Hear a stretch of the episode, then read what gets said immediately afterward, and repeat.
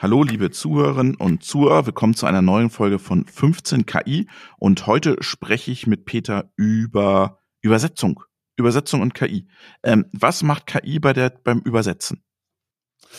Grüß dich, Robert. Was macht KI beim Übersetzen? Ja, der eine oder andere Zuhörer, Zuhörerin wird vielleicht schon vor, ich sag mal, zehn Jahren die eine oder andere Übersetzung äh, gesehen haben. Ich sag mal klassisch zwischen Englisch und Deutsch, umgekehrt Deutsch-Englisch.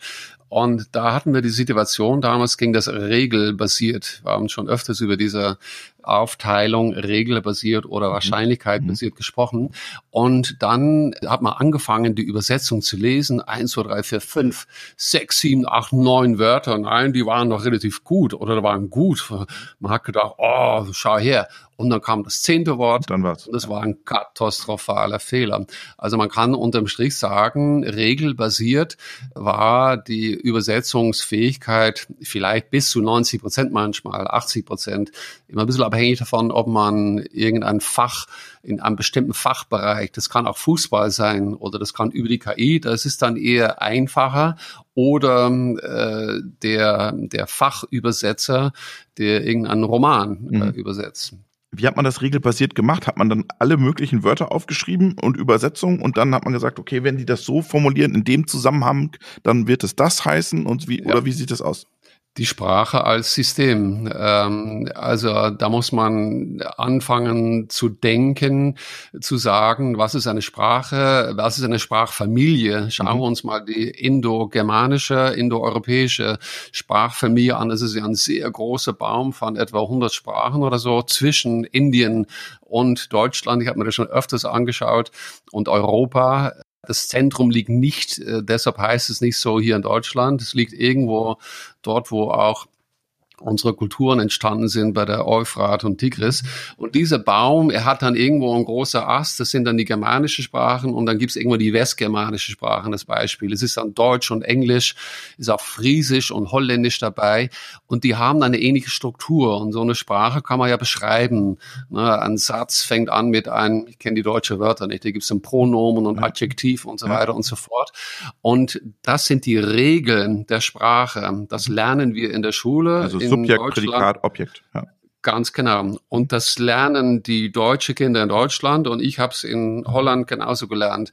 Und dann mache ich einen Bezug zwischen links und rechts, zwischen Deutsch und Holländisch, Deutsch und Englisch und so übersetze ich dann. Und es funktioniert bis zu einem bestimmten Punkt, nämlich, sagen wir 90 Prozent, aber auch nicht mehr. Aber warum kippt's am Ende?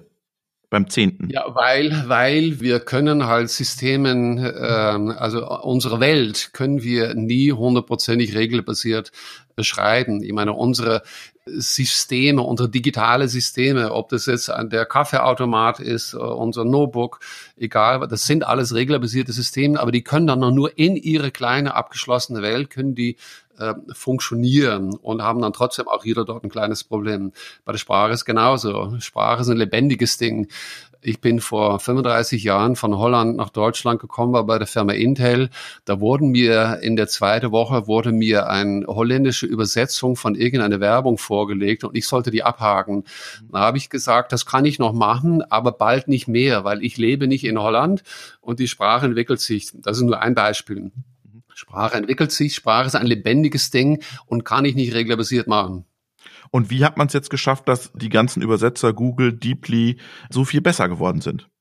Ja, und dann ist man irgendwann auf dieses wahrscheinlichkeitsbasierte System übergegangen. Also das ist das maschinelle Lernen, was wir hier oder dort schon mal besprochen haben. Es geht ja bei der KI, beim maschinellen Lernen immer darum, dass wir Menschen einen Algorithmus auf Daten ansetzen und dem Algorithmus beauftragen, such nach irgendwelchen Mustern.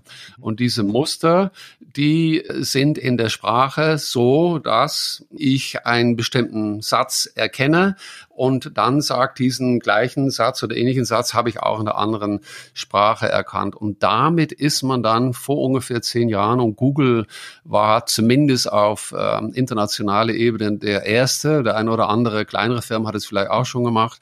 Und die haben dann von heute auf morgen haben die diesen Ansatz äh, umgelegt und damit war wirklich von heute auf morgen die Leute, die sich mit beschäftigt haben, haben gesehen, was gerade eben noch diese 90 Prozent Übersetzung von irgendeinem Buch war, war dann auf einmal Richtung, ich sag mal 99 Prozent. Also dieses auf Wahrscheinlichkeiten, auf Mustererkennung basierte Übersetzung, die ist so gut, das wäre mittlerweile zehn Jahre später. Äh, ich benutze selber, wenn es um vielen verschiedene Sprachen geht, auch Richtung Balkan bin ich hier oder dort unterwegs, also slawische Sprachen, nach wie vor den Google Translate. Geht jetzt gar nicht um Werbung, das ist eine. Der DeepL, den haben wir auch auf dem deutschen Markt. Der hat nicht so viele Sprachen, ich glaube vier oder fünf Sprachen, und man kann sehr wohl dann oder wann auch seine Übersetzungen beiden geben und gucken, dass es hier oder dort auch unterschiedliche äh, Nuancen rauskommen. Und es ist ja spannend, zum Beispiel beim DeepL auch, kann man ja klicken und dann korrigieren. Und da trainiert man ja dann auch das Modell wieder, oder? Wenn ich jetzt sage, nee, ich weiß das aus meinem Englischunterricht, das muss das Wort sein und nicht dieses, das du jetzt gewählt hast. Dann sage ich ändern und dann schlägt, äh, kann man es ja ändern und damit trainiere ich wieder das Modell und er weiß beim nächsten, bei der nächsten Anfrage von einem anderen Kunden, aha, ähm, der Kollege hat das so gemacht, vielleicht passt es auch so. Das ist ein bisschen ähnlich wie bei Wikipedia tatsächlich, mhm. wo derjenige, der was geschrieben hat, jemand anderes das wieder äh, widerlegen kann. Und im Endeffekt ist es dann wahrscheinlichkeitsbasiert, äh, Gesetz der großen Zahlen, wenn ein bestimmter Satz mh, hm, irgendwo im Internet schon ich sag mal 5000 Mal links äh, übersetzt ist und mhm. es kommt jemand, der, der macht irgendeinen einen, einen Vorschlag, was zu ändern, dann kann es mitgenommen werden. Und wenn irgendwann, und das ist dann wiederum nur als Beispiel, diese Sprache als, ähm, als lebendiges Element Irgendwann gibt es ein, ein, neues Wort, was die Jugend einsetzt. Äh, in diesem Jahr haben wir viele neue Wörter, die mit äh, Covid-19, mit mhm. Corona zu tun haben. Wir kriegen ja jedes Ende des Jahres, kriegen wir irgendein Unwort oder Wort mhm. des Jahres, ähm, nur als Beispiel. Und das hat es noch nicht gegeben, dieses Wort. Und wie du sagst, das wird dann wieder in die, in das Trainieren äh, dieser Übersetzung mit reingenommen wir sprechen ja gerade von schriftlichen. Du tippst das ein und dann übersetzt er dir das. Jetzt gibt's ja schon Übersetzungssysteme, da erkennt er die Sprache und äh, gibt das in einer anderen Sprache wieder aus. Was steckt denn dahinter? Äh, ja, das ist dann diese Natural Language Processing, Verarbeitung der natürlichen Sprache. Ich glaube, wir haben schon am Anfang über unsere Sprachassistenten mhm. gesprochen. Und da habe ich am Anfang ja die Fähigkeit, die Sprache über Mikrofon dann äh, zu erkennen. Mhm. Wir hatten jetzt äh, vor zwei Wochen hat der Google äh, die Fähigkeit in die Welt gesetzt, irgendein Lied zu summen und ich summ dann da, da, da, di, da, da, da, da, da, und dann sagt der Google, das hat es früher auch schon gegeben vom Erfinder des MP3, sagt, okay, das ist das Lied ABC. Das ist die Fähigkeit, diese Algorithmen zu hören und dann wird die Sprache, die wird quasi aufgeschrieben sozusagen und wenn sie geschrieben ist, in dem Moment wird dann die Übersetzungsfähigkeit drauf losgelassen. Wie du sagst, ich muss nicht am Anfang sagen, ich will jetzt übersetzen zwischen Deutsch und Spanisch, äh, zwischen Französisch und äh, Italienisch, indem ich die ähm, ne, da zwei Sätze hinschreibe, erkennt diese Übersetzungsalgorithmus sofort, das ist Spanisch. Oder sagt mir sogar manchmal, wenn ich nur ein Wort habe, dann kann es ja sehr breit gehen. Dann sagt es mir vielleicht, ist es jetzt Italienisch oder ist es jetzt ähm, ähm, weiß es nicht, ja. Portugiesisch oder Spanischer. Aber das muss ja irrsinnig schnell gehen. Macht er das dann in einer Cloud, in einem großen Rechenzentrum? Das geht ja innerhalb von wenigen Sekunden, habe ich die Übersetzung da. Wie funktioniert das, Peter? Das Modell ist, es kann sowohl wie auch in der Cloud gehen, also im großen Rechencenter. Cloud ist nicht das, was ich jetzt vor mir sehe, die, die bayerischen äh, weißen Wolken am blauen Himmel, äh, ist irgendein ein Rechencenter.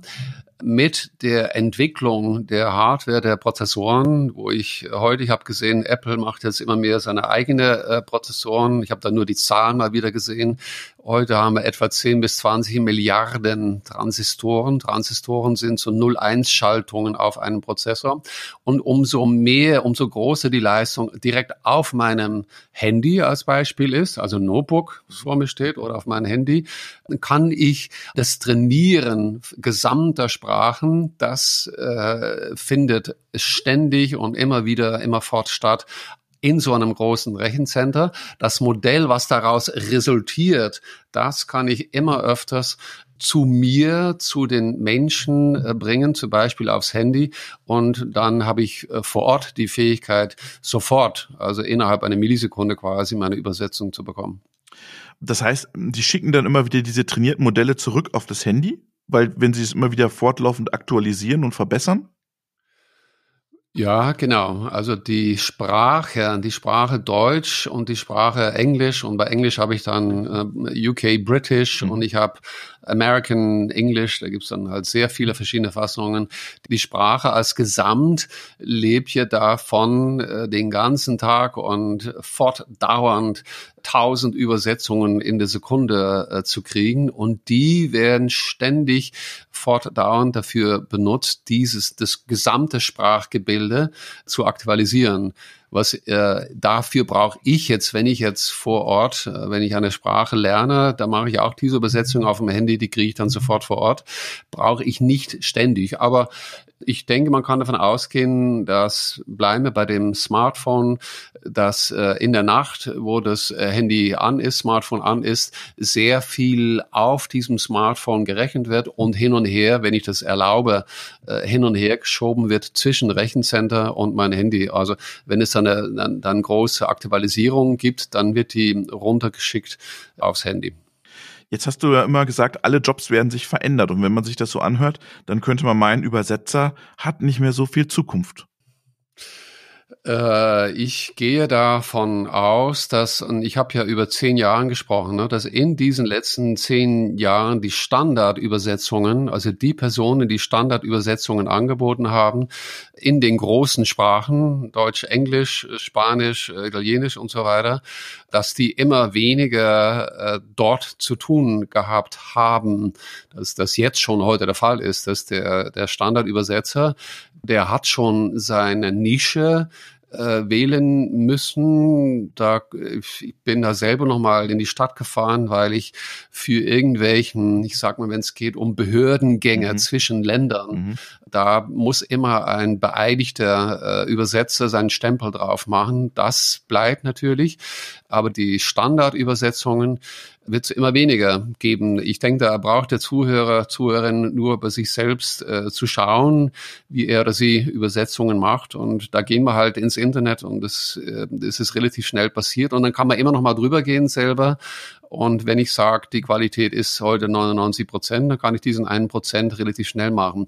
Oder aber der Übersetzer, der nutzt ja diese Systeme auch. Mhm. Und dann macht er Klick und dann ist die Übersetzung schon mal da und geht dann drüber Gegenüber, ich denke, Beispiel Romane übersetzen, das ist so ein Ding, ich bin, ich bin nie ein großer Fan davon gewesen, muss ich sagen.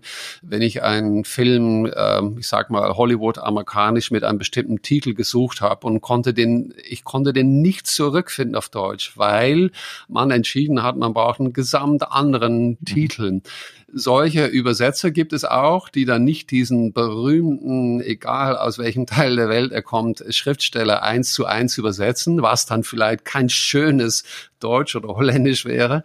Ähm, ich bin da kein großer Fan davon. Aber darum geht's jetzt nicht. Diese Übersetzer, der bestimmte bekannte, berühmte Schriftsteller übersetzt, der wird so nach wie vor sein oder ihr Job äh, behalten. Vielen Dank, Peter. Das war wieder 15 KI zum Thema Übersetzungen. Bis zum nächsten Mal. Danke dir, Robert. Ja, auch gerne bis zum letzten Mal und einen schönen Gruß an die Zuhörer und Zuhörerinnen.